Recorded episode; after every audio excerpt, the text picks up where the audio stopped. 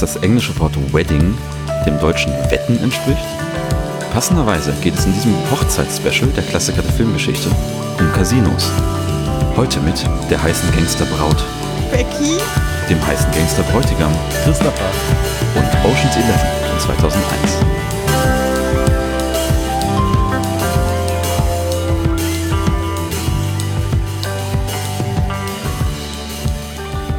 herzlich willkommen zu den Klassikern der Filmgeschichte. Das große Wedding Special. Ja, Wedding das, ne? Wedding das mit Thomas Gottschalk aus dem Berliner Wedding. Also du bist Thomas Gottschalk heute, Erik. Ja, ich, ich, ich stelle mir Ja, die Perücke gerade vor. Ah, hallo. Warte. Nein, Ich, ich habe Rebecca gerade noch mal ins Knie gefasst. aber Erik ist Thomas Gottschalk. Ja, ich, das ist die Hand Eriks hier. Die Hand Eriks. Die Hand Erik. Die, die. es geht ja schon gut los hier. Endlich wieder Ich bin Filmklassiker. heiß wie Frittenfett. Ja, endlich wieder Filmklassiker. Ich habe gedacht, für ein einmaliges Special kann man die mal wieder rausholen, wenn es schon so einen Anlass gibt. Was ist denn der Anlass eigentlich? Na, das müsst ihr doch wissen. Ihr seid das, aber die unsere Hörer wissen geheiratet es haben. ja noch nicht. Genau, hier, wir, wir klopfen mit Ring auf Holz. Warte, ein Ring pfeift, warte. Äh, ja, es gibt jetzt ein Ehepaar in, dem, in der Besetzung dieser Crew. Habt ihr jetzt eure Fäuste so zusammen gemacht, so Meerjungfrau, Mundmann und, Blau und Blaubarschbube? Fein! Ja, genau so. Der Ringpfeif nenne ich das. Ich hasse es ja, aber manchmal mache ich es Die trotzdem. sind ja schon zerkratzt. Al- Also alles, für die, alles für die Klassiker der Filmgeschichte.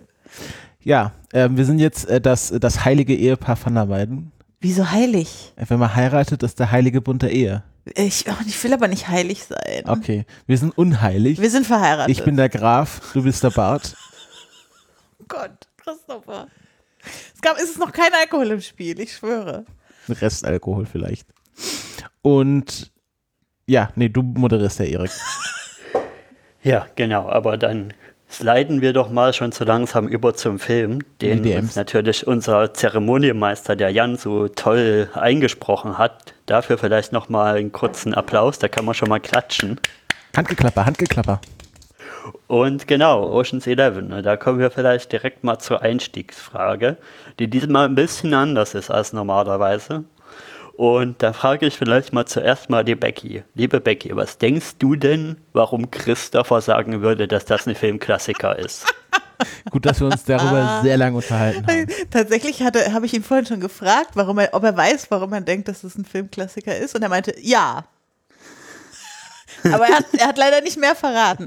Christopher, ich glaube, Christopher ähm, denkt oder, oder hält es für einen Filmklassiker, weil er grundsätzlich Fan von dieser Art von Heist, Heist-Movie ist, in denen irgendwie Pläne gefasst und Crews zusammengestellt äh, und äh, Pläne dann auch durchgezogen und werden und in denen es noch ein paar Windungen und Irrungen gibt.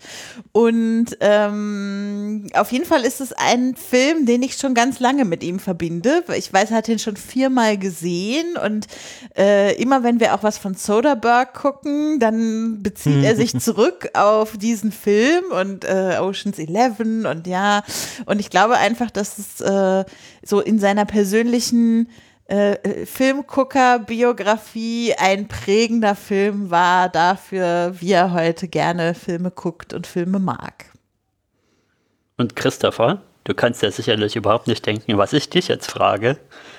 Was würdest du denn denken, warum Becky sagen würde, dass das ein Filmklassiker ist?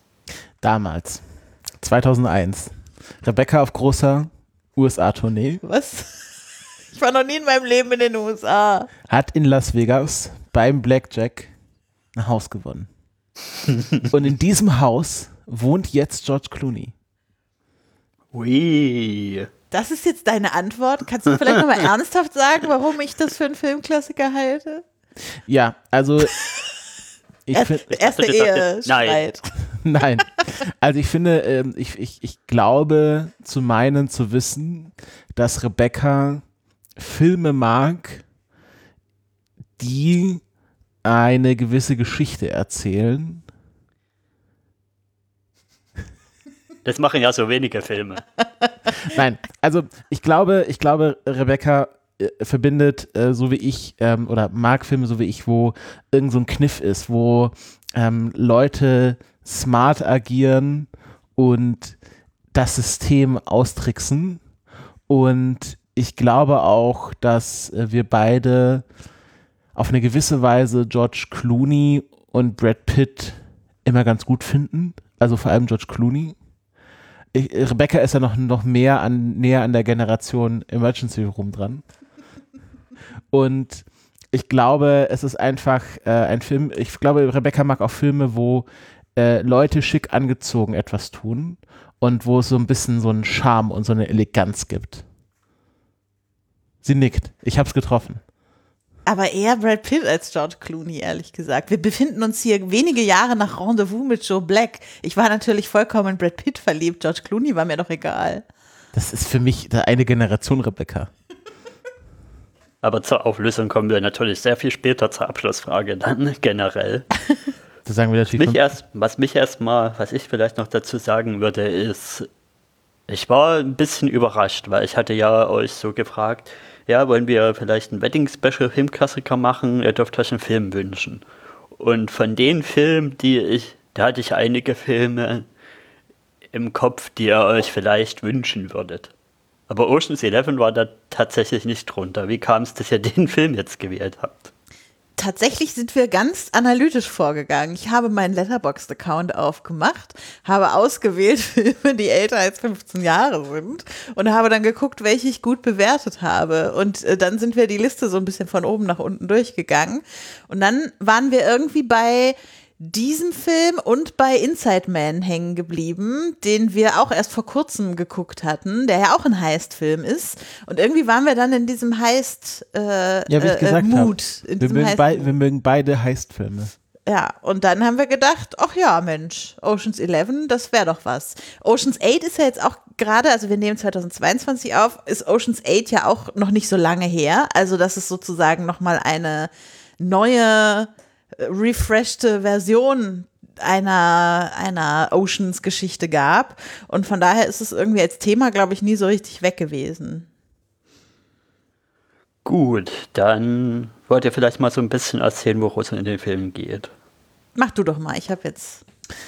Der Dieb Danny Ocean wird aus dem Gefängnis entlassen, nachdem er dort fünf Jahre ungefähr einsaß und er ist zwar auf Bewährung, aber sofort fasst er einen Plan, äh, dass die größten drei Casinos von Las Vegas auszurauben, äh, die alle einem Typ gehören, Terry Benedict.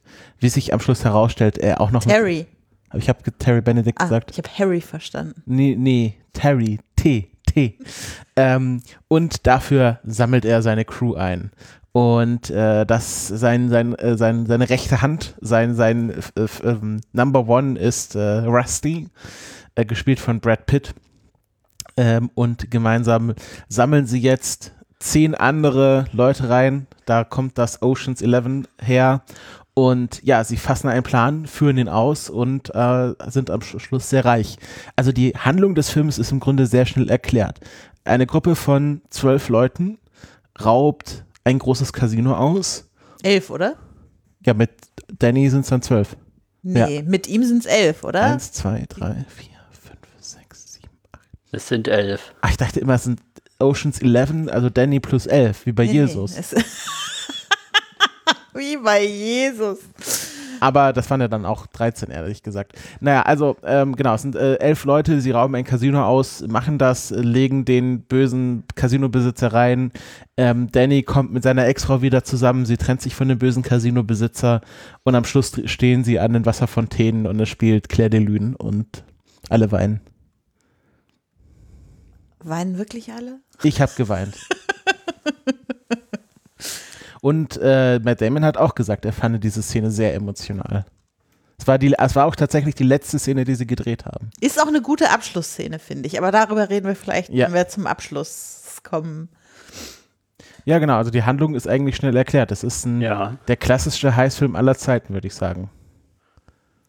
Ja, ich würde auch sagen, er hält die Beats sehr strukturiert ein. Und über die Beats bin ich auch immer wieder bin ich auch heute nochmal gestoßen in einem Video, was ich noch dazu geguckt habe, der auch vier Beats tatsächlich identifiziert für den Heist-Film generell. Und das ist eben das Zusammenfinden des Teams, mhm. dann irgendwie die Erklärung des Plans und die als Einstudieren des Plans, mhm. dann als drittes das Umsetz, äh, ja, die Umsetzung und Ereignisse, die vielleicht da, dazu führen, dass der Plan sabotiert werden könnte oder dass was schief geht und am Ende entweder das Gelingen oder das Fehlschlagen, das Ertapptwerden und das Entdecken des größeren Plans, was ja bei den Oceans-Filmen sich eigentlich durchzieht, dass ein, größerer Plan dahinter steckt. Ja, also ich glaube, zentral ist immer, dass der Plan fast aufgeht, dann kurz davor ist zu scheitern oder schon als gescheitert wirkt und dann in einem Reveal der eigentliche Plan dargestellt wird, den der Zuschauer noch gar nicht kannte, obwohl der Zuschauer immer das Gefühl hatte, wahnsinnig involviert in die Planung gewesen zu sein. Mhm.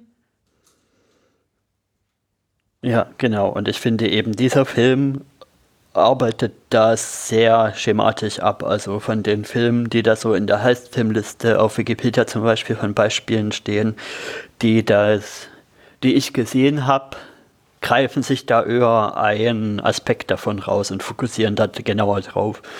Zum Beispiel Reservoir Dogs, die ja eher das Aftermath erklären und so. Wo man den Heist an sich gar nicht sieht. Und hier wird aber die gesamte Bandbreite von Anfang bis Ende erzählt. Wobei ich aber schon das Gefühl habe, dass, und äh, das ist auch wieder, spielt rein in dieses, warum das jetzt hier der Filmklassiker unter den Heistfilmen ist, die wir irgendwie auswählen, dass er schon für alles, was so an Heistfilmen danach passiert ist, relativ regelgebend war. Also, dass viele Filme, die es dann danach gab, wo man äh, immer wieder gedacht hat, ach ja, Mensch, das ist ja wie bei Ocean's Eleven.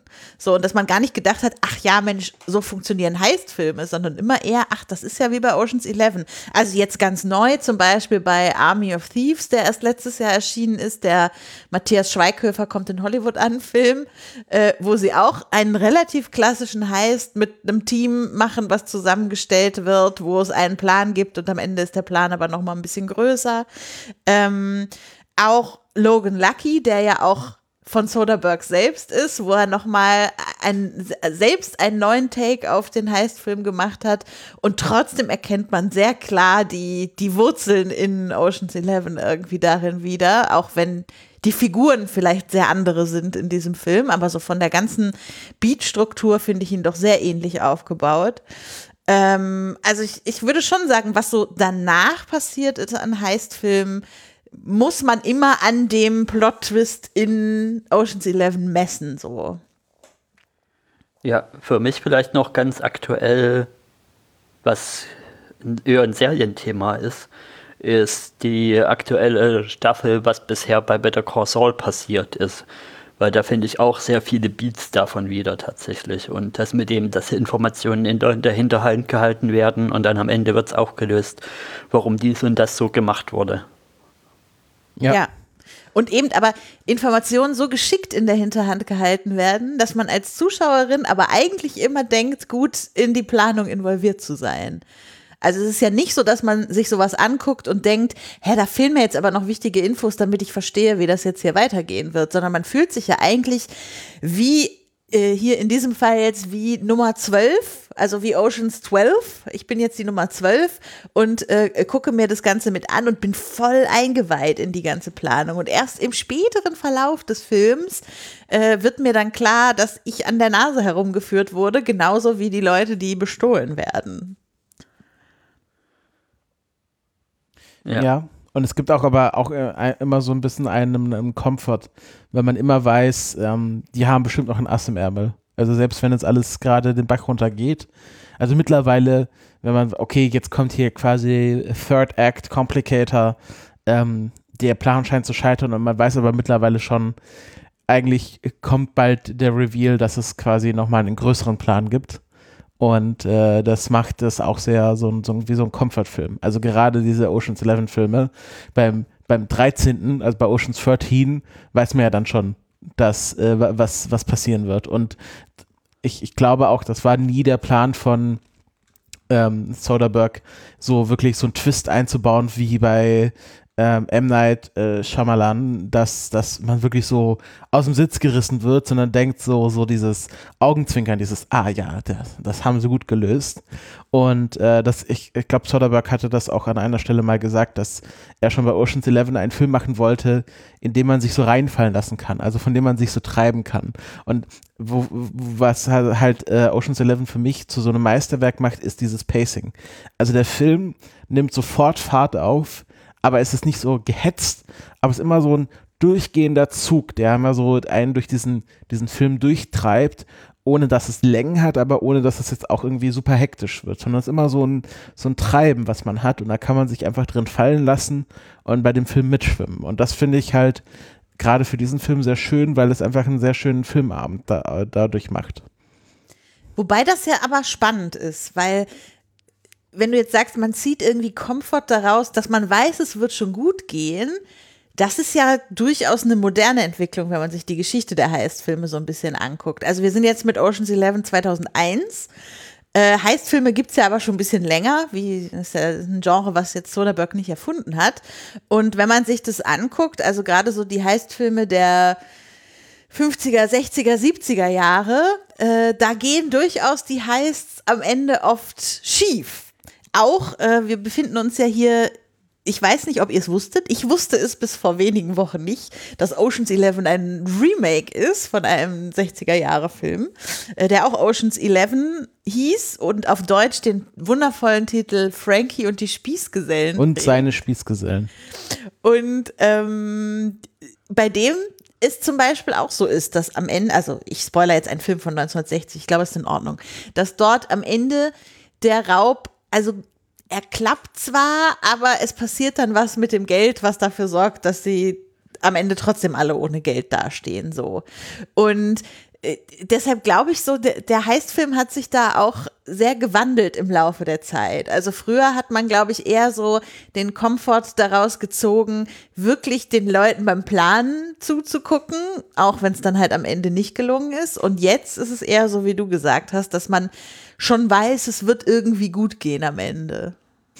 ja, ja da sind wir ja wieder bei einem Begriff, der sich auch so ein bisschen wie ein roter Faden zum Teil geführt durch die Filmklassiker durchzieht, nämlich dem allseits beliebten oder unbeliebten Hays Code, der eben auch verkodifiziert hat, dass bei solchen Filmen eben die ja, die Missetäter nicht damit davon kommen sollen, weil es sich so ein bisschen gezeigt werden sollte, ja, ähm, Verbrechen zahlen sich nicht aus und das erst dann später, wo der Hilfscode gefallen ist, dann eben wieder anders wurde.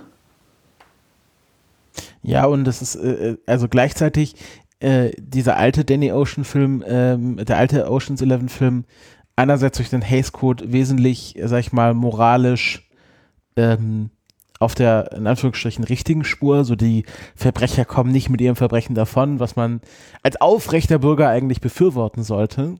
Aber der ähm, 60er Jahre Oceans 11 Film ist für mich viel brutaler und dramatischer. Also da stirbt ja einer mitten auf dem Strip an einem Herzinfarkt und bei dem also wenn jetzt so ein Soderbergh, so ein Soderbergh Heißfilm, also die Oceans-Filme oder ähm, Logan Lucky, da würdest du ja nie erwarten, dass jemand erschossen wird, wirklich ernsthaft verletzt wird ähm, oder irgendwie wirklich in eine brenzlige Situation kommt über, man wird es von der Polizei verhaftet hinaus. Das würdest du ja bei diesem Film nie erwarten. Also ähm, selbst diese ganzen Szenen, wo dann irgendwelche Sachen in die Luft fliegen, stellt sich ja dann heraus, okay, da war niemand wirklich in Gefahr und ähm, äh, als sie da von diesem, äh, von diesem Auto verfolgt werden, also als dieses Casino-Auto quasi die angebliche Beute verfolgt, da schießen sie ja auch nur auf die Reifen und das war ja auch, dann saß ja auch niemand im Auto drin.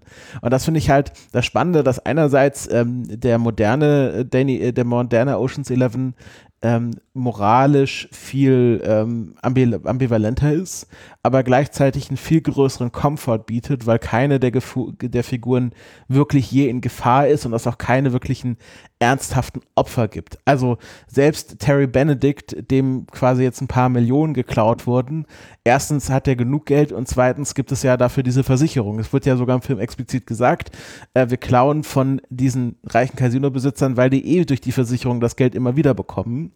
Und eigentlich äh, der einzige Schaden, der hier stattfindet, sag ich mal, die Ehre, die verletzte Ehre ist von Terry. Und äh, das finde ich spannend. Also, dass man wahrscheinlich aus 60er Jahre Sicht sagen müsste, diese modernen Filme viel zu brutal, viel zu verwerflich, aber gleichzeitig ich die viel angenehmer und viel ähm, harmloser in gewisser Weise finde als den 60er Jahre Ocean's Eleven. Habt ihr den gesehen? Ja. Wir haben den uns jetzt einmal zur Vorbereitung äh, angeguckt. Also wir haben erst den modernen Ocean's Eleven geguckt und dann den Klassiker. Und oh, also ich meine, fleißige HörerInnen dieses Formats wissen, dass ich ja oft mit sehr alten Filmen so ein bisschen meine Probleme habe, in das Pacing reinzukommen. Und das war auch bei diesem Film so. Also der ist einfach sehr lang. Die, die, also Christopher meinte irgendwann zu mir, der sucht immer noch sein Team zusammen. So, das dauert alles in diesem Film. Ähm, und der eigentliche Raub sind ungefähr zehn Minuten, so 30 Minuten vor Schluss des Films. Die sind richtig spannend. Da sind auch gute Kniffe irgendwie eingebaut in was sie da so tun.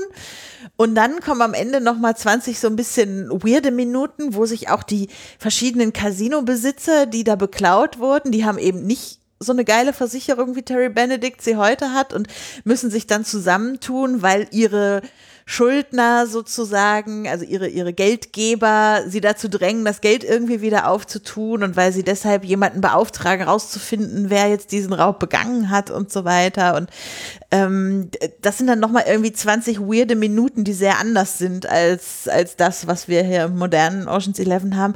Aber ich muss sagen, bei dem alten wirklich er ist einfach sehr langsam und äh, wie Christopher sagte, wie kann man nur so viel Handlung über Telefongespräche darstellen? Das ist auch sehr auffällig. Ja. Äh, also man muss auch dazu sagen, ich habe äh, so ein bisschen die Hintergründe gelesen. Der Regisseur ist ja auch nicht unbekannt. Ähm, ich glaube, äh, Leaf Millstone oder so heißt er. Ähm, verzeiht mir jetzt, wenn ich ihn falsch ausgesprochen habe. ich glaube, sein bekanntester Film ist im Westen nichts Neues, äh, also schon aus den späten 30ern ist ja dieser große Erste Weltkriegsfilm, äh, wo es auch dieses bekannte Buch als Vorlage gab. Und äh, manche Leute sagen sogar, dass Ocean's Eleven sein schlechtester Film ist. Und auch äh, einer der schlechtesten Red Pack-Filme, weil also dieses Red Pack, ich bin ja mittlerweile äh, zertifizierter Red Pack-Experte. Weil er einen Film mit dem Red Pack geguckt hat. Und den Wikipedia-Artikel gelesen. Das ist ganz wichtig. Ähm, also zumindest als, äh, als weißer Mann kann man sich damit danach zum Experten Genau, genau. Die, die Fernakademie Weißer Mann in Hagen. Ähm, und ich finde halt, äh, ich habe also äh, mein, mein, mein guter Freund und Trauzeuge Jan hat mir dann ja noch mal ein paar Videos geschickt aus anderen Filmen mit dem Red Pack, wo ich äh, nur diese Videos schon wesentlich spannender fand als diesen Film, weil äh, ja, also die waren da irgendwie, äh, sie saßen rum, sie haben irgendwie getrunken und sie haben telefoniert. Und ich würde sagen, vom Pacing her, also von dem, wann was passiert, ist der moderne ähnlich. Also die Zeit, die darauf verwendet wird, das Team zusammenzusammeln, den Plan zu entwickeln, bis es dann zum tatsächlichen Heiß kommt. Ich glaube, das ist gar nicht so viel anders, aber es wirkt halt im 60er-Jahre-Film so extrem lang, weil es halt keine schicken Montagen gibt. Es gibt keine irgendwie lustigen Gadgets oder wie diese Figuren eingeführt sind. Es sind im Grunde auch immer der gleiche Mann. Also ich bin der Meinung, es gibt, es gibt Sammy Davis Jr., es gibt ähm, hier äh, Frank Sinatra. Frank Sinatra und dann zehnmal den gleichen Schauspieler. Weil die alle gleich aussehen. Und alles das gleiche War halt anhaben. Das Im ist Film Wahnsinn. der 60er Jahre. so. Ich meine, es, in Teilen ist es ja heute auch noch so, dass es sehr viele Schauspieler gibt, die einfach immer den gleichen Typ in einem Film abbilden, so. Ähm, aber damals war es vielleicht sogar noch ein bisschen mehr so.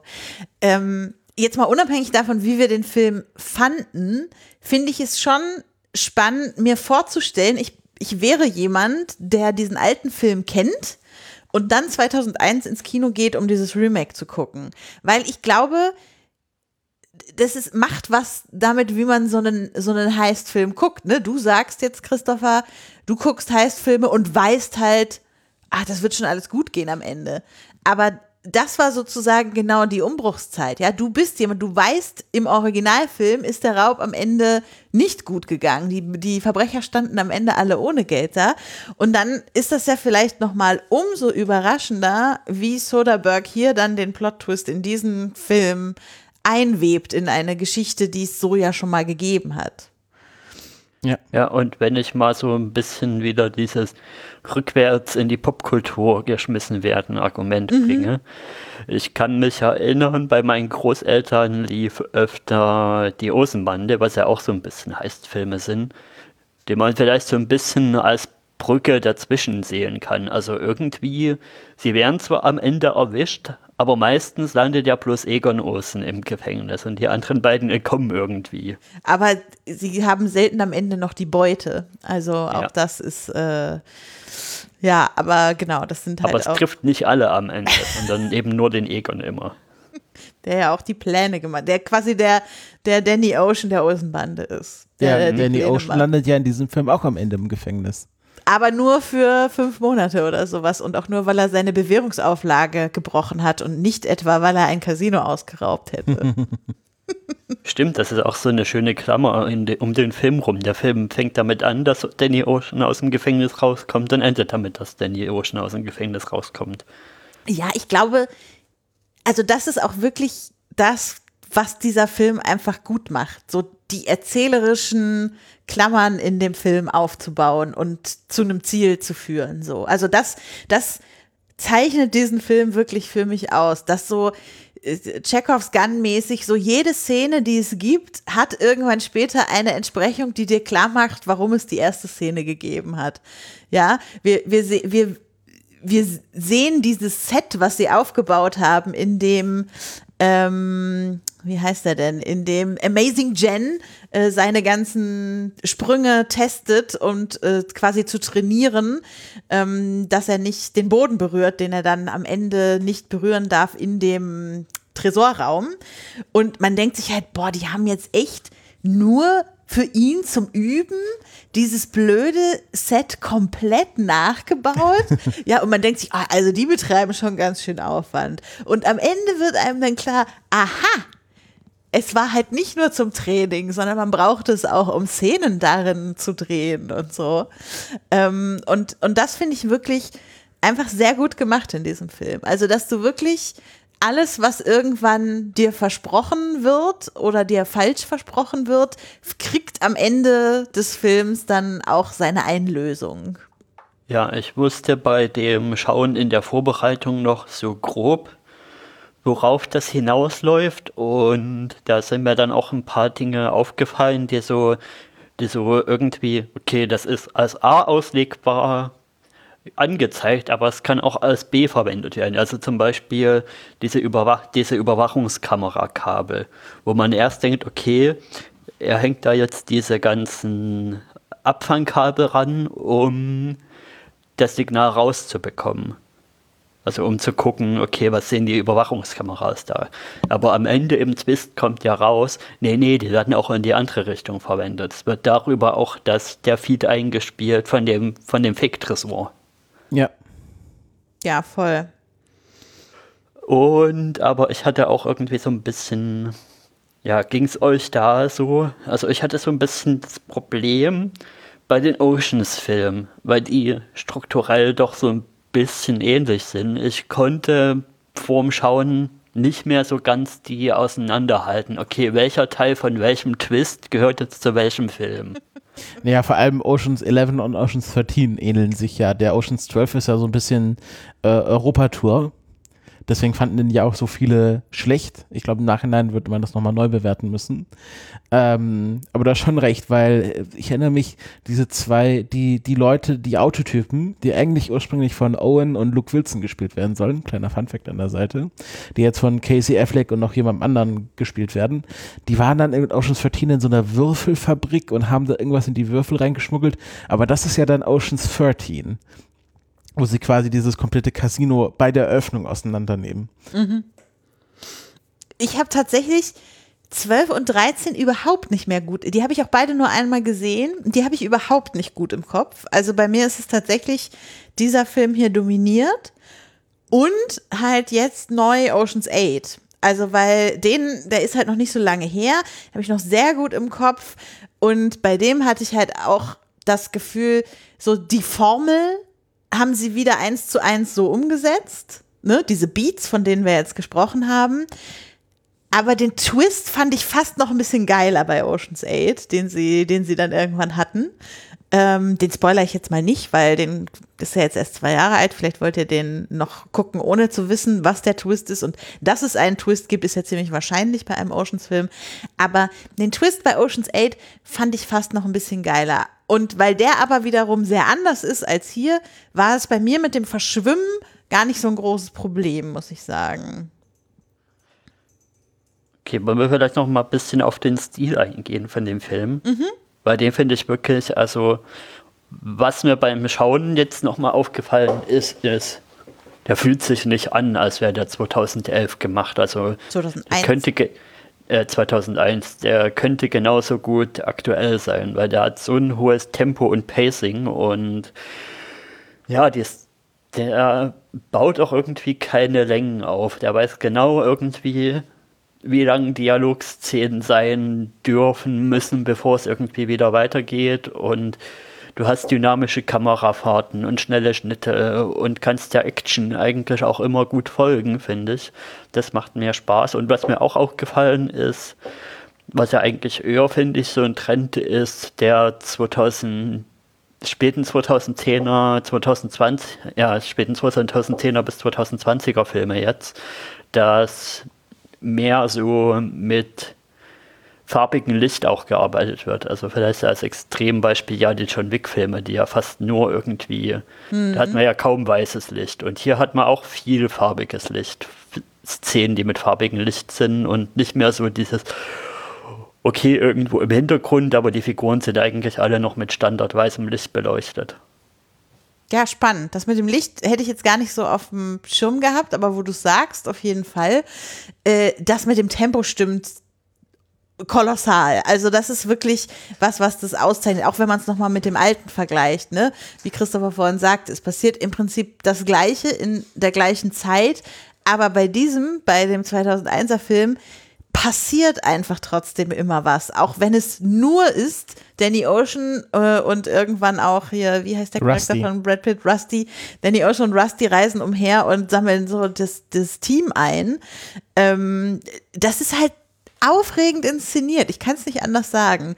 Ähm, ich würde das gerne auch mehr kritisieren können, um auch mal was Negatives zu sagen. Aber genau das ist es, was den Film irgendwie so, so auszeichnet für mich. Dass ich es passiert immer was Neues, ich bin nicht gelangweilt. Es, äh, natürlich kommt auch hinzu, Casinos sind Anfang der 2000er oder Las Vegas ist Anfang der 2000er ein sehr viel aufregenderer Ort geworden, als er 1960 war. Auch das war interessant beim Gucken des alten Films. Da war einfach wirklich nicht viel los und die Casinos waren, sahen mehr so aus wie heute Hotel Lobbys irgendwie ja, aussehen. so wie, Mo also wie heute so ein Motel irgendwo in der Pampa aussehen würde. Wo halt irgendwie in der, in der Lobby Leute rumsitzen um verschiedene Tische und dann spielt noch einer Klavier oder so. Und wenn es hochkommt, gibt es noch eine Bar.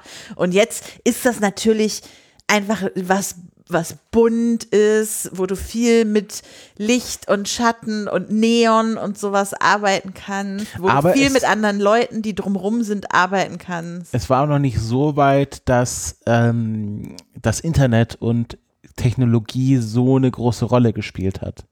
Also es war immer noch so sehr viel mit, man hatte halt Überwachungskameras und irgendwelche Keycards. Ähm, und äh, wenn man das dann zum Beispiel schon mit Oceans 13 vergleicht, dieses, diesen Computer, den sie dann austricksen müssen, das war ja schon sehr mehr wie Sci-Fi. Und ich glaube heute, deswegen war ja Oceans 8 wahrscheinlich auch nicht mehr Las Vegas, sondern halt diese Met Gala. Ich glaube heute müsstest du so einen Heißfilm von so einem Casino, um das glaubwürdig zu machen, ganz anders erzählen, weil ich glaube, die Mittel ganz anders sind und ich glaube auch, dass halt gar nicht mehr so viel Geld dort liegt, sondern dass man halt eher halt irgendwelche Leute mit Krypto abziehen müsste. Oceans 8, wir stehlen, wir, Oceans 9, wir stehlen Bitcoins.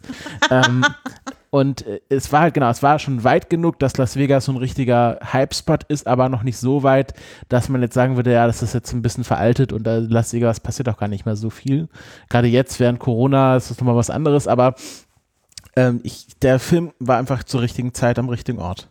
Ha. Ich finde aber auch irgendwie haben sie es geschafft, die Technik, obwohl das 2001er Technik sein soll, so irgendwie zeitlos darzustellen. Ich weiß, kann es nicht genau festlegen, wie sie es gemacht haben. Ich habe so ein bisschen das Gefühl, dadurch, dass sie nur so wenig wie nötig an Technik zeigen. Also sie haben einmal dieses Beamer-Bild, wo du diese, diese CAD-Darstellungen von diesem Aufzugschacht und so hast und den Lasern. Und selbst die finde ich okay. Die könnten heute genauso noch Es war, so sehr, es war halt einfach pausemäßig sehr, sein. sehr vage und sehr dezent. Also es, das, so das Hacking war ja auch sehr, sehr zum Angreifen. Also der hat ja wirklich sich in die Kabel reingehackt. Das würde man heute wahrscheinlich auch komplett anders machen. Aber ja. ähm, das ist halt, äh, der Film ist halt so, der, der, der macht jetzt nicht, so, äh, das ist, ah, wie soll ich es nennen, das ist keine Augenwischerei, was, also die Sci-Fi, die in dem Film vorkommt, also so ganz leichte Sci-Fi. Ähm, und ich glaube, das ist schon bei Ocean's 13 wirklich hart an der Grenze, weil sonst äh, kommst du halt in wirklich in so einen, so einen extremen Sci-Fi-Aspekt, was halt ganz schnell alt wirkt. genau, wenn du es dann später guckst oder wo du dir halt, also wo dann so die Hauptfrage beim Gucken wird, kann das denn wirklich sein? Ist das jetzt, haben die sich das ausgedacht oder würde man das wirklich so machen? So, ne? Und, und diese Frage muss man sich bei diesem Film irgendwie nicht stellen. So, die, die belastet meinen Kopf nicht, während ich den Film gucke, weil irgendwie alles, was die machen, sich relativ organisch wie etwas anfühlt, was man tun würde, um das zu erreichen, was sie damit erreichen wollen. Ja. Und das ist jetzt, ne, also am sci-fiigsten fühlt sich vielleicht noch diese ähm, Magnetbombe an, mit der sie da den Strom ausschalten. Aber selbst das, finde ich, ist, äh, ist auch interessant im Vergleich zum 1960er-Film, wo sie einfach einen Strommast kappen müssen, um ganz Las Vegas von der Stromversorgung abzutrennen. Ähm, das ist hier natürlich ein bisschen anders. Ähm, so, also das ist vielleicht noch das, der Moment, der sich am sci-fiigsten anfühlt, auch wegen dem Objekt, was man dann sieht, was da vor einem liegt, irgendwie, in dem es blinkt und wo man eben nicht auf den ersten Blick denkt, ach ja, das ist hier sowas, das sehe ich jeden zweiten Tag äh, beim Kaufland rumliegen Aber ich so. muss schon sagen, das war eine sehr schöne Requisite. Auf jeden Fall. Also ich habe ja so ein Herz für einfach, klar, man kann das alles digital, aber ich finde halt, ich verteidige immer so Sachen, wo dann Leute irgendwie so ein Gerät haben, wo man eigentlich sagen würde, ja, das kann ich ja alles auf meinem iPad machen. Aber ich sage, Filme brauchen Requisiten. Und diese Bombe, dieser EMP, das war wirklich eine sehr schöne Requisite. Das war groß, das hat geblubbert, das hat geleuchtet. Das, also Ja. das, Bunt das, das auch. gefällt mir immer noch. Und weißt du, wie ein EMP aussieht? Ich weiß Nö, es nicht. Von nicht. dem her ist es vollkommen egal, wie es aussieht. Aber es war nicht zu übertrieben. ja, genau. Und ich könnte mir tatsächlich vorstellen, also wenn man sich überlegt, das ist wahrscheinlich eine riesengroße Magnetspule, die dann abfeuert und ein- eben ein elektromagnetisches Feld aussendet. hört man Und, den Physiker, ne? und die muss eben kalt genug sein, deswegen ist da eine riesen Wasserkühlung vielleicht außen drum. Gut. Oder vielleicht eher flüssiger Stickstoff oder so. Aber irgendwie eine Kühlung außen drum, das könnte schon Sinn ergeben. Vielleicht ein kleiner Nitpick da bei der Szene. Vielleicht fällt die, ist die noch ein bisschen vom Ton her, die am meisten irgendwie rausfällt, wo sie versuchen, diese Bombe da zu holen, oder? Was würdet ihr sagen? Also, die ist schon ein bisschen, die fällt die vielleicht ein bisschen zu sehr in Richtung Comedy. Dann, dann verlaufen sie sich und dann ist er bei dem falschen Fenster und dann fährt der Wagen schon los und dann fährt Ach, er wo wieder sie die zurück. Bombe besorgen. Ja, ja. Ja, wo sie die Bombe besorgen. Also das ist vielleicht ein bisschen zu sehr slapsticky, oder? Ich fand's aber, ich fand, äh, ich fand, es hat mich nicht so gestört, weil es so kurz und reduziert war. Es war ja wirklich, man hat ja von diesem, man hat es ja nur von außen gesehen, nur aus dem Wagen heraus. Man hat ja diesen Heist nur gesehen, weil Leute quasi an den Fenstern vorbei, vorbeigerannt sind. Und das war so eine ganz kleine Exkursion. Man hat schon wirklich gemerkt, du hast recht, es ist jetzt dazu da, um so gewisse Plotpunkte zu triggern. Also, dass sich der eine Typ die Hand verletzt, dass es irgendwie den ersten Clinch äh, zwischen äh, hier, ähm, wie heißt der, Linus und den anderen gibt. Ähm, das, das war schon äh, eher so ein Plotvehikel als äh, alles andere. Aber ich fand, es hatte mich jetzt, also ich könnte wahrscheinlich auch damit leben, wenn sie das einfach auf einmal haben. Aber mir geht's, mir geht's ja. eher mehr um den Ton. Also ich finde, sie fänden über den gesamten Film eigentlich ein sehr gutes Maß zwischen Comedy und Anspannung. Die Szene fällt für mich da raus. Die ist mir zu lustig irgendwie. Also wenn ich da, daran denke, was wenn du mich jetzt fragen würdest, was ich für die lustigsten Szenen des Films halte, würde mir nicht die einfallen, sondern ich würde auf jeden Fall an Ruben denken. Also ich finde Okay. die, die Szenen mit Ruben, wo sie Ruben abholen zum Beispiel da am Pool, äh, so und sein ganzes Acting, also der ist ja auch so der, der am ehesten, wo man dann am ehesten von Overacting sprechen könnte äh, und so. Äh, vielleicht noch mit Carl Rayner zusammen, äh, das finde ich auch ziemlich lustig, wenn der da äh, den alternden, zusammenbrechenden Herzinfarkt spielt. Das wären irgendwie so die beiden, die mir am ehesten einfallen würden, wenn du mich jetzt fragst, was waren so die lustigsten Szenen des Films. Hätte ich gar nicht so sehr an die gedacht. Und vielleicht noch als letztes dazu, ich finde es auch ein bisschen komisch, okay, sie machen diesen riesen Plan, um ähm, das Casino auszurauben und dieses Hightech-Forschungsinstitut, da können sie dann einfach so reinspazieren Das und stimmt so ein natürlich. EMP-Ding daraus stehlen, als wäre es nix, nicht gesichert, nix irgendwie. Ja, wenn man sich fragt, wie gut diese Universitäten finanziert sind, im Gegensatz wie gut äh, Casinos finanziert sind, macht das vielleicht schon Sinn. Möchtest du sagen, das waren die Portion Realismus, die der Das, Film gebraucht das, war, hat? das war die moralische Botschaft in diesem Film. Das Caltech braucht mehr Geld. Schaut, wie einfach, wie, wir können, ein, wir können einen Heistfilm in einem Heistfilm drehen, weil es so einfach ist. Aber ich würde vielleicht mal, bef- also ein bisschen als Übergang, Mhm. bevor wir noch ein bisschen vielleicht über die Story und die Mhm. ähm, Figuren erzählen, noch über die Lieblingsszenen überleiten, weil für mich ist es ziemlich schwierig, das zu beantworten irgendwie, weil der Film halt eben so ein einheitliches Pacing hat und so finde ich aber auch, der hat wenige Szenen, die nach unten oder nach oben ausweichen. Das sind mehr so kleine Detailszenen für mich, die ich da Jede Szene, rausgreifen in würde. der Rusty ist, ist für mich eine Lieblingsszene. Wirklich? Becky? Ich muss das nochmal kurz äh, rückfragen. Er hat 40 Shrimps gegessen.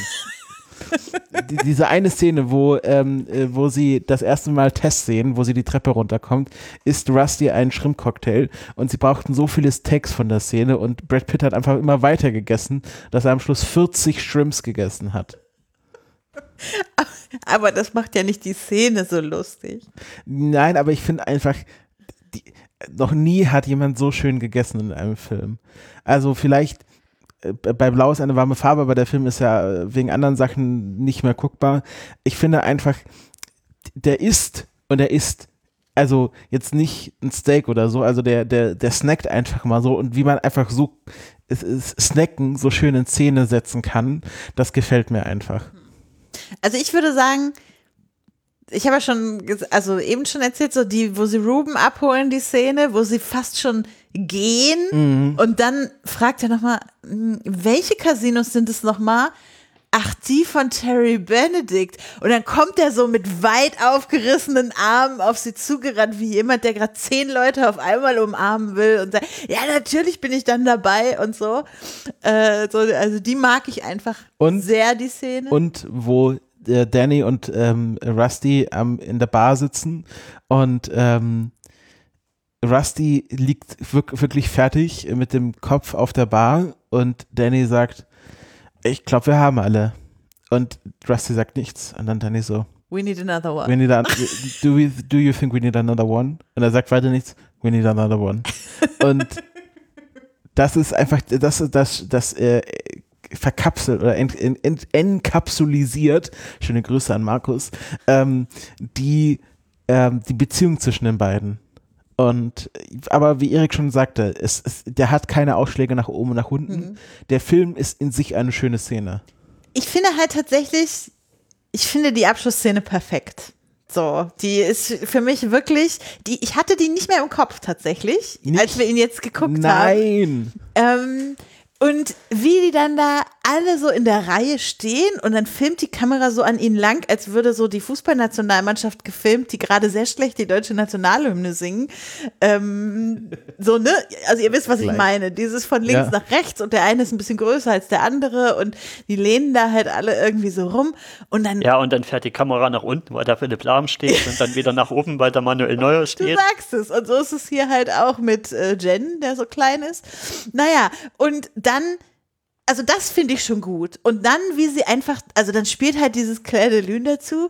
Und dann hast du jetzt nicht noch den großen, mondänen Abschlussdialog, Was ist sondern- denn ein mondäner Abschlussdialog? Na, so, wo dann noch das eine Zitat fällt, was man für immer für mit diesem Film verbinden wird oder was weiß ich. Nee, die stehen einfach da und dann gehen die nach und nach. Und dann sagt Brad Pitt, ich habe das Gefühl, das ist der Beginn einer wunderschönen Trilogie. Ja, genau, sowas sagt er halt nicht. Genau das passiert halt nicht, sondern die gehen einfach. Ah, das fand ich eine so schöne Szene. Wirklich, die hat mich jetzt nochmal so richtig abgeholt und den Film für mich rund gemacht. Fand ich toll. Ja, ich kann vielleicht ein paar kleine Dinge rausgreifen, die für mich so Highlights würdig wären. Also zum einen das, was du schon gesagt hast mit der Abschlussszene. Ich finde auch den Flug über Las Vegas toll, wenn sie da reinkommen und mit der Elvis Presley Musik. Das ist einfach sehr stimmig.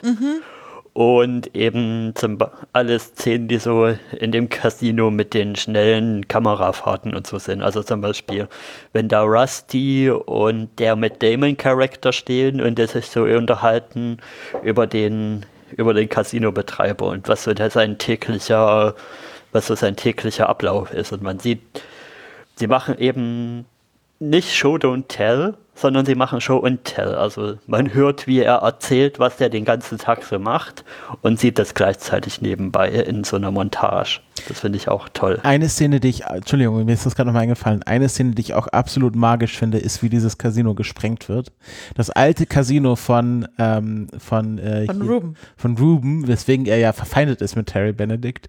Ähm, und überhaupt kein Ton ist, sondern nur so eine Musikmontage drüber. Und man sieht halt, man sieht halt, wie Ruben absolut angepisst hinter Terry Benedict steht, weil er einfach dabei sein muss, um das Gesicht zu wahren. Man sieht, wie Danny in der Menge steht und wie Linus Danny beobachtet, wie er Terry Benedict beobachtet, also wie er Tess eigentlich beobachtet. Und gleichzeitig haben wir hier ähm, äh, den, ähm, den englischen den Briten, wie heißt er nochmal? Der, der Sprengungsexperte. Warte, wir haben es doch hier stehen, Besetzung. Äh, bitte schneiden, bitte schneiden. Hast du den nicht aufgeschrieben? Da stehen elf Leute, einer davon wird es ja wohl sein. Ah, genau, äh, hier Don Cheadles Charakter. Basher. Äh, der, der eigentlich sehr großer Fan von Explosionen sein müsste, als sich das aber im Fernsehen anschaut, wie ihm, wie hinter ihm das Casino gesprengt wird. Und das alles ohne Ton. Das finde ich hervorragend. Ja, stimmt. Die mochte ich auch. Wurde mir auch von meinem Mitguckenden angekündigt, als jetzt kommt eine absolut magische Szene. Ja, so bin ich. Äh, aber Erik, ich hatte dich unterbrochen bei deinen Lieblingsszenen. Nee, das war's dann. Achso, nee, eine Lieblingsszene habe ich noch und zwar die, die, wo dann der, ach, jetzt habe ich auch, wo dann der Linus als irgendwie als Casino äh, Überwacher oder so da auftaucht und dann der, das sind so viele Charaktere tatsächlich. Der schwarze, Ka- der schwarze Kartendealer. Von der, von der, von der Kommission, wie er sich, wie er quasi ähm, äh, den, ah, wie heißt er? Frank, Ich wollte gerade sagen, das Ja. ist Frank, oder? Ja. wie er, wo er den Frank verhört und rausschmeißt, genau. Ja. Und wie, der Frank-Monolog, den finde ich so, so klasse und so on point und mit dem, wo er dann sagt, das könnte genauso, das müsste White Jack heißen und nicht Black Jack. Ja, stimmt. Das stimmt. das ist äh, sehr schön. Ähm, ich möchte mit euch noch ein Gedankenexperiment machen, wenn ich das darf. Ja, Ähm, ich, äh, ich möchte. Wir sind aber noch nicht am Schluss, ne? Nein, ich du- möchte gerne euch das Bild von dem Multiverse Oceans 11 ins Kopf setzen. Denn einige Charaktere, der, deren Schauspieler waren nicht erste Wahl. So war für Danny Ocean nicht George Clooney die erste Wahl, sondern Brad Pitt. Ähm, wie heißt der andere? Bruce Willis. So. Ich wollte gerade sagen, Brad Pitt war doch dabei. Nein, also Danny Ocean sollte eigentlich von Bruce Willis gespielt werden und und das finde ich äh, das finde ich wie gesagt, ich habe ja auch gesagt hier die Rolle von Casey Affleck und Scott Caan sollten eigentlich von den Wilson Brüdern äh, Owen und Luke Wilson gespielt werden. Wow. Und äh, Linus Caldwell, also der Matt Damon Charakter sollte eigentlich von Mo Marky Mark von Mark Wahlberg gespielt werden, der aber gedacht hat, Ocean's 11, das hat keine Chance auf eine erfolgreiche Trilogie. Ich spiele lieber beim Tim Burton 2001 Reboot von Planet der Affen mit. oh Und Gott, ja. wenn man sich jetzt vorstellt, und hier die Don Cheadle-Rolle, Beshatar, sollte, das war nicht äh, quasi, da war ja nicht erste Wahl, aber eine mögliche Besetzung wäre auch Ewan McGregor gewesen. Und wenn man sich vorstellt, wir hätten einen Oceans 11 mit Bruce Willis, Mark Wahlberg, Ewan McGregor und den äh, Wilson-Brüdern, Wäre auch eine interessante Kombi. würden wir dann heute noch drüber reden, ist die Frage. Keine Ahnung. Ich würde auf jeden Fall drüber reden, weil es ein Film mit Ewan McGregor wäre. Ich finde allerdings, niemand ist besser be- gecastet als beleidigte Leberwurst als Matt Damon. Also das ist wirklich, also niemand kann eine beleidigte Leberwurst so schön spielen wie Matt Matt Damon in diesem Film. Also da, da könnte Mark Wahlberg ihm nicht äh, das Wasser reichen. Ich finde auch, ich kann mir Bruce Willis als Danny Ocean nicht vorstellen, ehrlich gesagt. Hatte er damals noch Haare, ist die Frage, Nee, 2001. nee. ne? Das war ja, also der hatte ja, der hatte ja schon bei Stück langsam kaum Haare. Äh, Doch, bei Stipp langsam hat er noch Haare, das haben wir doch neulich erst nachgeguckt. Ja, aber so viel war das nicht mehr. Das, das war jetzt kein volles Haar, keine volle Mähne. Und ich, ich kann, der, der ist für mich viel zu brutal tatsächlich als Schauspieler. Das ist für mich so ein, wirklich so ein Actionheld und das passt nicht auf die Rolle von Danny Ocean. Auch wenn man jetzt vom, vom 60er-Jahre-Film ausgeht, kann ich mir da Bruce Willis im Remake bei, bei Leibeswillen nicht vorstellen. Ja, nee, das ist. Der ist einfach zu ungentlemännig, um diese Rolle zu spielen. Kann ich mir auch überhaupt nicht vorstellen. es ist ja schon so, dass George Clooney und Brad Pitt zu der Zeit einfach, das waren halt so die beiden Männer in Hollywood, die so Die die, beiden. Generation meiner Mutter und meine Generation verbunden haben. Also wir fanden die alle gut. Also in Rendezvous mit Joe Black war ich mit meiner Mutter zusammen im Kino zum Beispiel. Das Und- ist, wie wie heißt der Film im Englischen? Rendezvous with Joe Black oder so, Ach so, wo er den Tod spielt. noch nie gehört. Mit Jack Nicholson. Das macht's nicht nee, besser. nicht mit Jack Nicholson, mit wie heißt der von The Father? du meinst der ähm, Oscar-Gewinner? äh, äh, Anthony Hopkins. Ja, mit Anthony Hopkins. Äh, wie auch immer. Also das war so, die, die waren halt zu der Zeit so der Schwarm der Teenie-Mädchen und der Schwarm der Mütter der Teenie-Mädchen. und damit haben die das einfach perfekt abgedeckt. Diese, dieses, also auch die beiden zusammen in diesen Film zu holen, die waren ja vorher noch gar nicht irgendwie so bekannt, wie ich dachte, miteinander. Das ist so krass. Für mich gehören George Clooney und Brad Pitt, ein, wahrscheinlich weil ich mit diesem Film aufgewachsen und bin. Julia Roberts auch. Für, vor allem, die kannten sich auch da, also ich glaube, äh, George Clooney und du meintest ja, die sind mittlerweile gut befreundet. Ja, aber scheinbar haben die sich erst mit dem Film kennengelernt, George äh, Clooney und Julia Roberts. Und ich dachte immer, die wären schon lange befreundet gewesen. Das ist alles so, dieser Film hat mein popkulturelles Gedächtnis von dieser Zeit extrem geprägt, scheinbar. Jedenfalls äh, wollte ich nur darauf hinaus, dass die einfach wirklich mit, mit genau diesen beiden einfach das getroffen haben, was diese beiden Charaktere, glaube ich, irgendwie auch ausmacht in diesem Team, nämlich die Frauenschwarme zu sein. Das ist ja quasi Schwärme? Vergangenheit, Schwarmse? Gegenwart und Zukunft des, äh, des Hollywood-Mannes mit George Clooney, Brad Pitt und Matt Damon. Ja, lustigerweise sind ja aber George Clooney und Brad Pitt nur zwei Jahre auseinander. Das glaubt man ja immer nicht. Ja, ich denke, in meinem Pitt Kopf ist halt George 20 Jahre Clooney, genau, in meinem Kopf ist George Clooney 15 Jahre älter als Brad Pitt und einfach nur ein sehr gut aussehender älterer Mann. Und ähm, tatsächlich sind die fast gleich alt. Hat mich auch fertig gemacht hier nochmal in der Recherche. Ja, aber es ist, äh, das ist wirklich sehr, das, dieses Casting, das, das, so heute, sowas wird heute gar nicht mehr gemacht, so ein Casting. Ja, heute kannst du es gar nicht mehr bezahlen. Ey, so eine großen Schauspieler. Hallo, Julia Roberts war damals die bestbezahlteste Schauspielerin Hollywoods. Stimmt. Die hat, äh, auch lustiger Fun Fact, George Clooney hat ihr das Sk- Skript geschickt, äh, quasi so, um sie zu überzeugen, bei dem Film mitzumachen, und hat eine 20 Dollar, äh, einen 20-Dollar-Schein rangeheftet an dieses Skript, hat dazu geschrieben, ähm, ich habe gehört, du nimmst, äh, äh, du nimmst jetzt äh, seinerzeit äh, 20 Dollar pro Film. Und das war natürlich ein Witz, weil sie äh, mit als bestbezahlteste Schauspielerin 20 Millionen Dollar pro Film bekommen hat. Und ich glaube, George Clooney, der hat sich das doch bestimmt auch gut bezahlen lassen, oder? Ja, mit Sicherheit. Also jo Josh Clooney, Brad Pitt und Julia Roberts in einem Film, das kann nicht, und Andy Garcia, das kann nicht günstig gewesen sein. Ja, wollen wir noch ein bisschen auf die Story eingehen? Ich glaube, Ja. Becky, du hast da noch eine Frage über die Motivation. Ja, also ich, mh, das ist mir auch noch mal so ein bisschen aufgefallen, als wir jetzt den älteren Film geguckt haben, wo ich das Gefühl hatte, in der Crew der Oceans 11 von 2000, äh Quatsch, von 1960 gibt es einige Teilnehmende, die wirklich eine monetäre Motivation haben, mitzumachen. Nämlich, also es gibt auch einige, die einfach um der guten alten Zeiten willen mitmachen, weil die da irgendwie so eine alte, also die waren halt eine Army-Einheit, in der sie im Krieg gesurft haben und da werden die jetzt alle wieder zusammengeholt und manche werden halt für die Gruppe, sagen sie, machen sie halt wieder mit, so nach dem Motto. Aber es gibt mindestens einen Charakter, der auch schwer krank ist und halt sagt, okay, äh, kommt Geld bei rum, was ich für mein Kind zurücklegen kann, für wenn ich dann mal nicht mehr da bin, wenn ich krank bin und dann sterben wegen meiner Krankheit.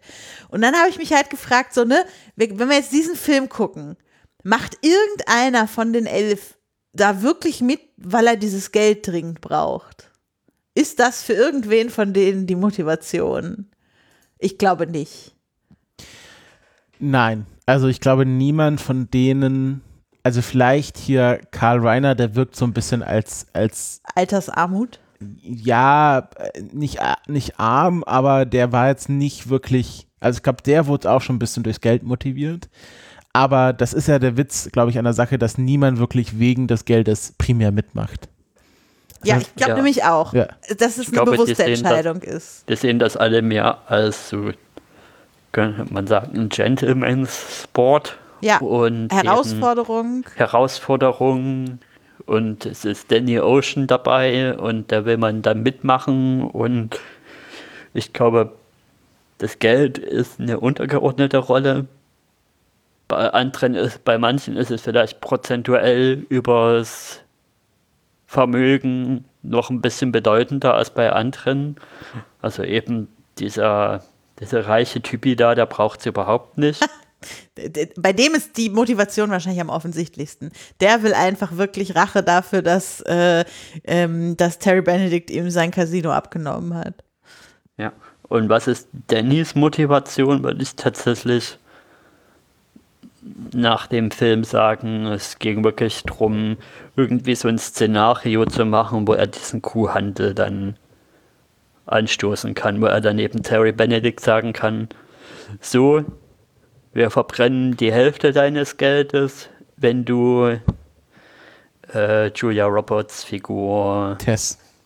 Tess quasi freigibst und wenn nicht, dann verbrennen wir alles. Ich glaube, darauf ist das wirklich hingesteuert und dass er erstmal seine Aufmerksamkeit haben will und da geht er ihm eben ans Geld und ja, mhm. irgendwie so. Also du würdest sagen, der Großanteil ist, er will diese Frau zurückgewinnen. Genau. Genau, es geht ja nicht nur darum, dass Terry Benedict quasi sagt, ich entscheide mich fürs Geld, sondern dass sie halt auch mitkriegt, dass er sich im Zweifel fürs Geld und gegen sie entscheidet, wenn er vor die Wahl gestellt wird. Ähm, ja, Geld oder Liebe. Ja.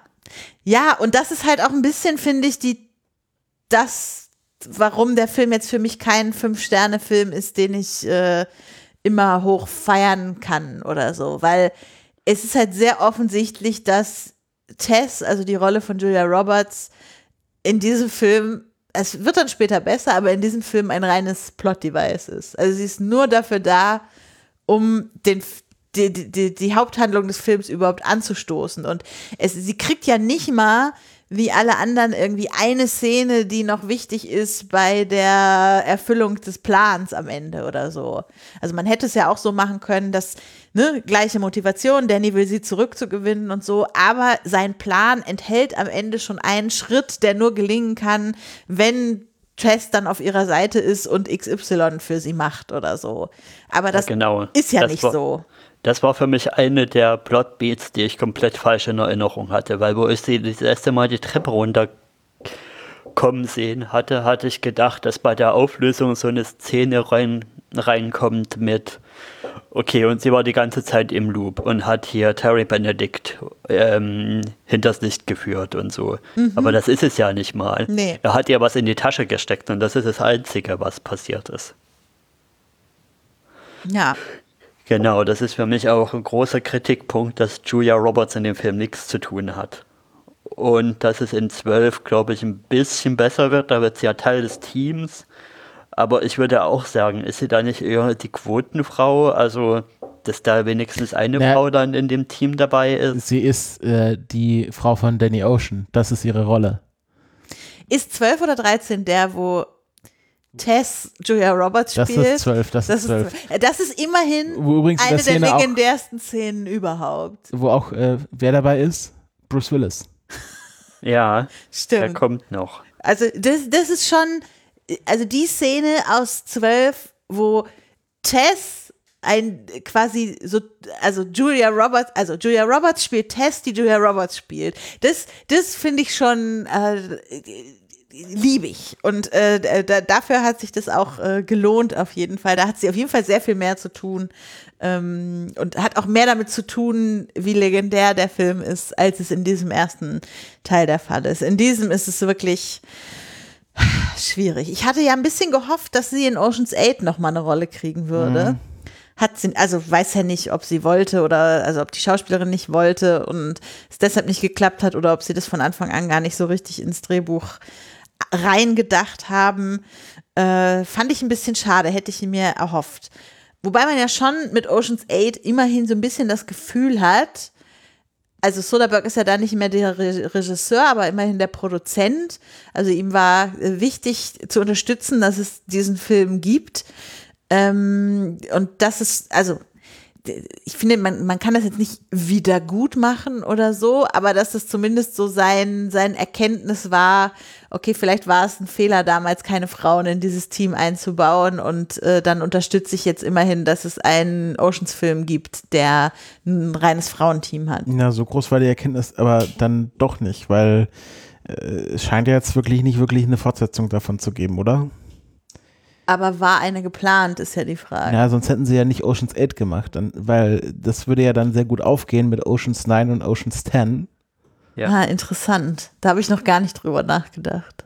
Also ich kann mir durchaus vorstellen, dass da eine Trilogie geplant war oder vielleicht noch nicht ganz verworfen ist, aber das wirkt jetzt ja nicht so, als würden sie hier straff äh, noch zwei weitere Filme planen. Kann natürlich auch daran liegen, dass jetzt zwischenzeitlich Corona war. Ähm, aber es, ich habe also ich habe nichts auf dem Schirm, dass es jetzt noch ein Ocean's 9 geben soll, was ich natürlich begrüßen würde, aber ich habe das Gefühl, Wenn es ihn geben würde, würdest du begrüßen. Ich- nicht, wenn es ihn nicht geben würde. Achso, nee, genau. Ich Ja. würde es begrüßen, wenn sie jetzt noch die zwei anderen Filme auch noch dazu machen. Ähm, aber ich habe das Gefühl, Hollywood ist so ein bisschen verbrannt worden, was äh, Reboots von Franchises mit Frauen, also quasi die Frauenversion in Anführungsstrichen von Franchises angeht.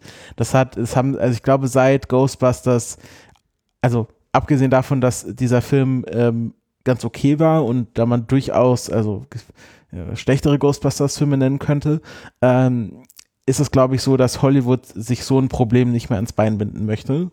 Ähm, und äh, dass sich wahrscheinlich auch die Soderbergh-Leute denken, dass sie sagen, wollen wir das jetzt wirklich machen? Der Film war nicht so wahnsinnig erfolgreich ähm, und äh, da jetzt nochmal so viel Geld und Ärger reinzubuttern, ja, muss man mal schauen.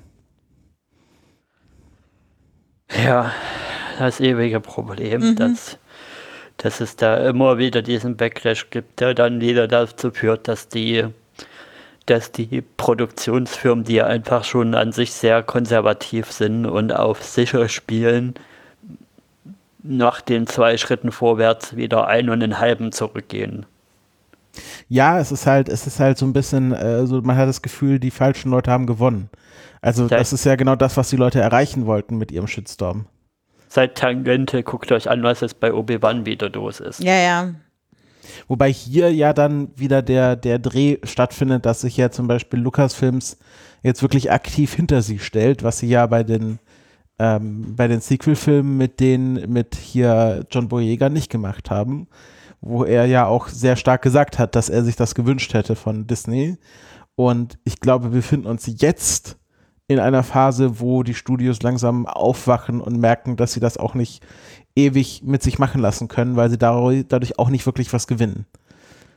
Bist aber Ja, optimistisch. aber wir sind jetzt ja gerade beim kritischen Segment über den Film und ich würde hier nochmal sehr kritisch anmerken, dass es eben schon sehr Male-Fantasy-mäßig ist der Film. Du hast einfach elf Kerle und der Job funktioniert am Ende und natürlich kriegt Danny Ocean am Ende die Frau. Das ist ein bisschen, ja, ein bisschen schwach für 2001. Natürlich könnte man auch ganz diesen Film äh, aus dieser Perspektive sehen, dass Tess ja im Grunde nur ein weiteres Objekt ist, was von Danny Ocean geheistet wird von Terry Benedict. Also er stiehlt Ja. nicht nur sein Geld, sondern auch seine Frau. Und dass es nicht geframed wird als freie Entscheidung von Tess, sich von Terry zu trennen und wieder zu Danny zurückzugehen, sondern Danny schafft es auch, sie in Anführungsstrichen zu klauen. Ähm, also diese Lesart dieses Filmes wäre natürlich auch zulässig und wirft natürlich ein komplett anderes Licht auf diese Filme. Ja. Ich finde aber, also bei Male Fantasy hätte ich jetzt viel mehr noch im Kopf. Also der Film könnte noch viel mehr eine Male Fantasy sein, wenn man jetzt zwei Frauen im Team gehabt hätte. Äh, eine davon ist irgendwie Artistin, die die Rolle von Jen übernommen hätte und die ganze Zeit in knapper Kleidung äh, artistische Dinge macht, um da äh, den Raum zu öffnen. Und die zweite Frau, keine Ahnung, ist jemand, die so femme fatale mäßig auf Ablenkungsmission irgendwo unterwegs ist oder so. Äh, Das würde sich dann für mich noch viel mehr nach Male Fantasy anfühlen, ehrlich gesagt. Mhm. Also ich, ich glaube, es ist eher dieses Male Fantasy als Begriff, was für mich da nicht so richtig passt. Okay. Ist Las Vegas in sich nicht eine Male Fantasy? Du Ja. gehst in den gehst in halt Ka- ein Casino, äh, Tänzerinnen, man ist im Anzug, man gewinnt Geld, die Frauen. Die Frauen haben schöne Kleider an. Ja, genau.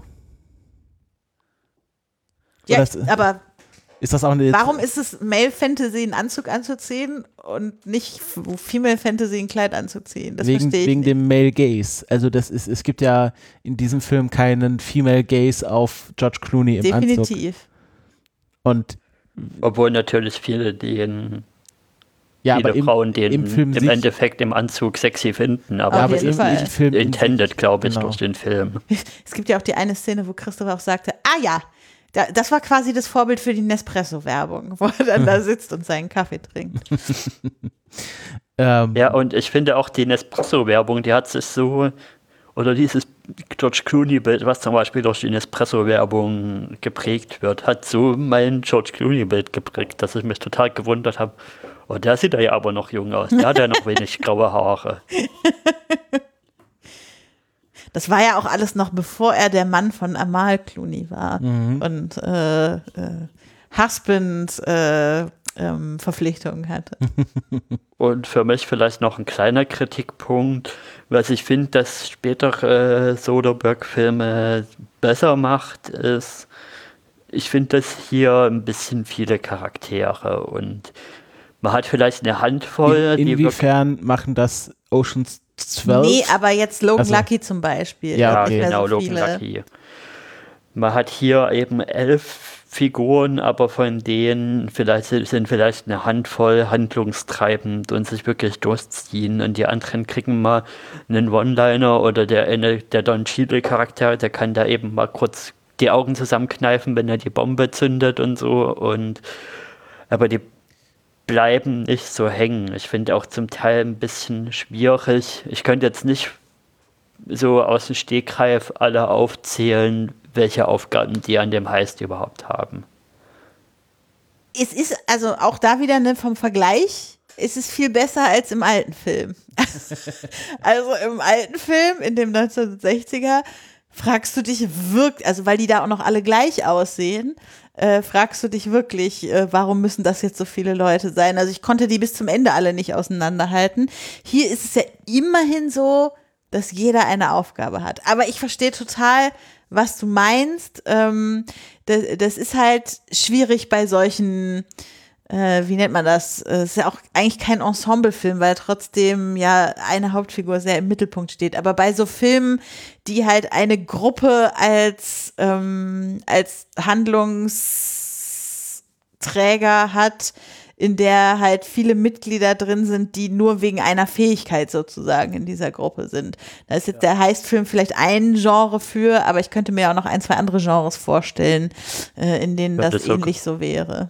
Und das sogar, wenn ich jetzt nochmal drüber nachdenke, sagen, sind eigentlich nur drei, die wirklich sehr wichtig sind. Also du hast George Clooney, du hast Brad Pitt und du hast eben Matt Damon, der dann später wichtiger wird, wo sie sagen, okay, George Clooney, du bist raus, weil wegen deiner Frau und so, wegen deiner Ex-Frau und Nee, weil er geblacklistet wurde. genau, und weil er geblacklistet wurde. Also, dass das eben zu heiß wird und dann die eben die mit Damon-Rolle wichtiger machen. Ja, und was du schon angedeutet hast, ich finde, dass eben Logan Lucky macht das besser, weil der sich eben auf die paar wenige Figuren konzentriert und man dann wirklich, finde ich, besser mit denen mitgehen kann. Und auch Oceans, L, äh, Oceans 8 macht das besser, weil es eben nur acht sind. Ja. Ja, kann ich mitgehen auf jeden Fall, ja. Ja gut, äh, habt ihr noch was oder wollen wir so langsam zur Abschlussfrage kommen? Ich glaube, wir können zur Abschlussfrage kommen. Gut, dann kommen wir zur Abschlussfrage. Die ist mir so standardmäßig und bekannt. Und zwar, warum ist Oceans 11 ein Filmklassiker? Und da Becky, da ich dich zuerst gefragt hatte, bei der Einstiegsfrage frage ich jetzt Christopher dich zuerst. Warum ist das ein Filmklassiker? Ja, also wie wir herausgearbeitet haben, hat dieser Film definiert, was ein Heistfilm ist für die nächsten 20 Jahre mindestens. Und ähm, er hat definiert, ähm, wie wir George Clooney, Brad Pitt und Matt Damon wahrnehmen. Und Matt Damon nehme ich als beleidigte Leberwurst. Ja, das ist ja auch nicht ganz falsch. Ähm, und äh, ich glaube, es hat auch definiert, was ein Soderbergh-Film ist. Jedenfalls für mich. Aber ich glaube auch generell ist das, ist das, äh, wenn man irgendwann mal auf seine Karriere zurückblicken wird, sagen wird, das war sein definierender Film. Das war wie, wie Scorsese's Goodfellas oder so. Also ich glaube, das ist auch so ein Film, der das neue Jahrtausend gut eingeleitet hat quasi, was ist modernes Kino? Da, und da sich anschaut, was war früh in den 2000ern, was ist Kino des 21. Jahrhunderts? Wir sagen, Ocean's Eleven war sehr früh ein Film, der das quasi Kino des 21. Jahrhunderts mitbegründet hat. Gut. Und Becky, was würdest du antworten? Ja, ich sehe das sehr ähnlich. Ich äh, erzähle vielleicht noch kurz eine Geschichte dazu, nämlich äh, wir Oha. waren, wir, das ist ganz klein, wir waren halt gestern bei einem äh, Film, nee, Film, Film und Serien-Pub-Quiz, so, mit einer Gruppe von Leuten. Und da kam auch kurz einmal das, äh, in, in den Gesprächen in der Gruppe das Thema Heistfilme auf. Es gab eine Person in der Gruppe, die sagte, sie mag gar keine Heistfilme. Und ähm, wie das dann halt so ist, in, mit Leuten in unserem Alter, sage ich mal, redest du erst über das Genre Heistfilme und dann ist der erste Film, über den du redest, Ocean's Eleven. Weil dieser Film für Leute in unserem Alter gemacht hat, wie wir Heistfilme sehen, was wir glauben, was ein Heistfilm ist, wie der auszusehen hat, was seine Beats sind, was, äh, äh, was für Plot-Twists passieren können. Ähm, ich würde dann vielleicht aus ein bisschen später noch den Inside Man von Spike Lee als einen zweiten so ein bisschen definierenden Film nehmen, der es dann zusätzlich noch geschafft hat, eine politische Komponente einzubinden, die dieser Film hier eigentlich überhaupt nicht hat. So, also der es geschafft hat, quasi das Genre heißt Film politischer zu machen.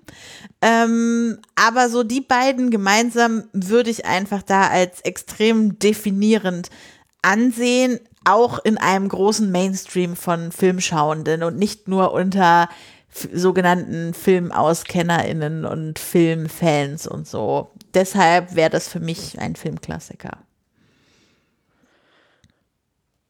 Ja.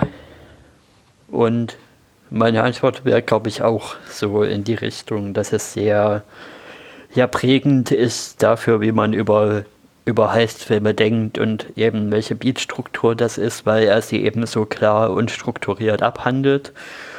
Und ich finde auch, so wie zum Beispiel Western-Filme zwar irgendwann vorbeigegangen sind, aber die Western-Tropen ja immer wieder aufgegriffen werden,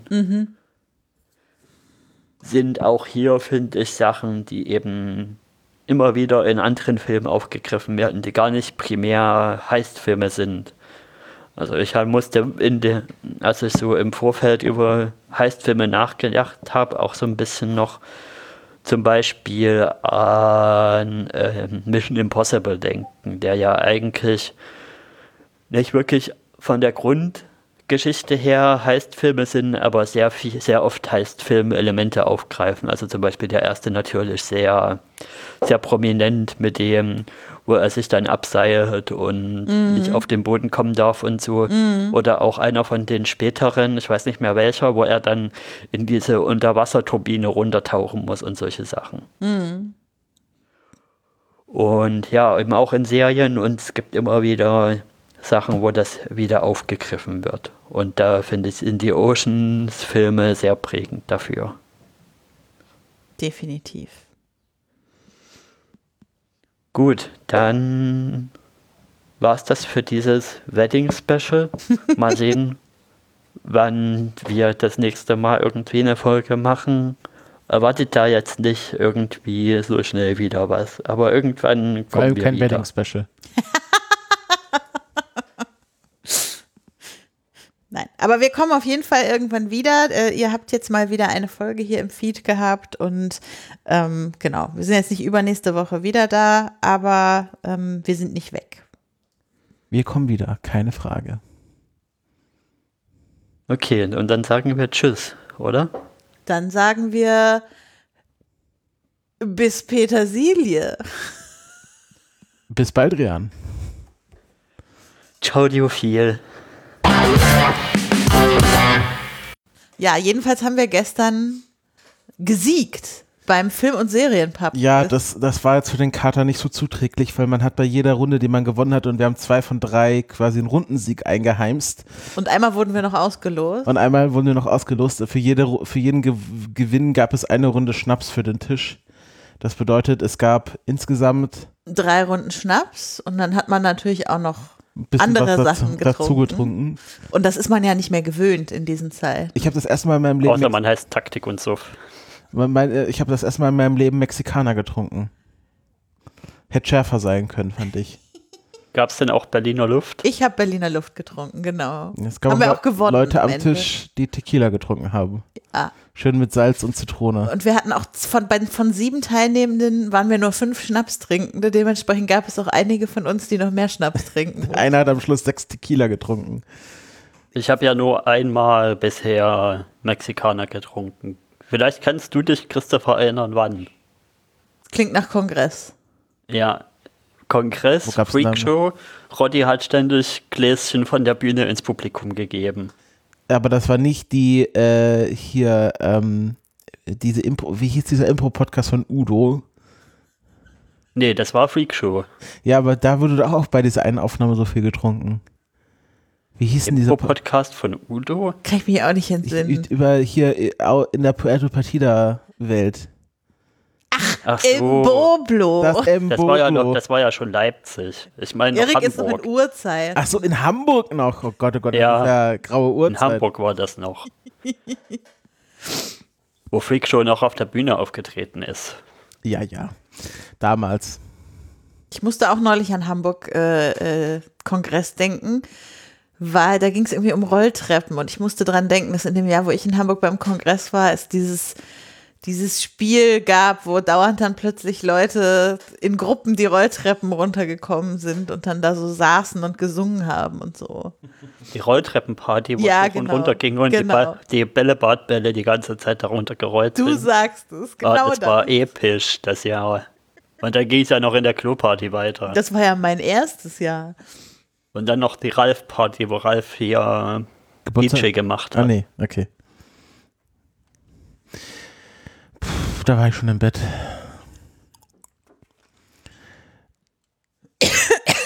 ja, gut, ey. Bisschen heiser sind wir auch, aber wir kriegen das schon hin. laut, äh, vor allem Rebecca. Na, es war halt laut da und wir mussten über einen ganzen Biertisch kommunizieren, aber gleichzeitig so, dass die anderen Leute es nicht mitgekriegt haben. Mein großer Erfolg des Tages war, dass ich den Liedtext von Bibi Blocksberg Intro-Lied äh, auswendig konnte. Christophers große Leistung am Tisch war, was war deine größte Das Leistung? Bilderrätsel. Ach ja, das Bilderrätsel. How I Met Your Mother. Ja, das ist jetzt für die Leute, die das zuhören und das Bild nicht dazu kennen, wahrscheinlich extrem Ja, langweilig. deshalb brauchen wir das vielleicht nicht. Aber ähm, ja, war ein schöner Abend. Und äh, wir haben auch was gewonnen im Star Wars-Bereich. Das können wir aber hier nicht so laut erzählen, Ja. weil vielleicht einer der potenziell Hörenden potenziell jemand ist, dem wir das weiterschenken der wollen. begünstigt, be- begünstigt wird bei diesem Gewinn. Ähm, wir hatten überlegt, ob wir auch das Ironman Sitzkissen für dich mitnehmen, Erik, aber das hat sich dann jemand anderes gekrallt. Einer der Gewinne war nämlich ein Ironman Sitzkissen. Ja, das wäre doch toll gewesen. Da hätte ich immer schön dem ins Gesicht furzen können. Das denke ich mir auch, wer will denn auf, auf seinem Hero sitzen? Das, Das sah doch aus wie so ein Hämorrhoidenkissen. Das war Das wirklich Ironman Hämorrhoidensitzkissen. dieses Kissen. Und dann haben wir auch noch beinahe Freikarten für Jurassic World gewonnen. Hätten wir, aber wir haben ihn ja schon Wir haben schon PV gesehen. Wir sind wir ausgerechnet das Gewinnerteam, was am Tag davor gemeinsam in der Jurassic World PV war. Ja, gut, ey. Ja, gut, ey. Da Ja, sind gut, wir ey. noch warm, Wollt ihr noch, wollt ihr noch ein bisschen was, da das ja die Wedding Special Show ähm, Outtake Show ist, wollt ihr So, da so. noch ein bisschen was Geheimes, Inside Scoop von dem Wedding erzählen? Von, von dem Wedding. Ja, das Beste war ja, dass meine Mutter mir gesagt hat, ich darf keine Witze machen. Mein, also, Die kennt ja ihren Sohn. also meine Mutter hat mir zwei Tage vor der Hochzeit geschrieben.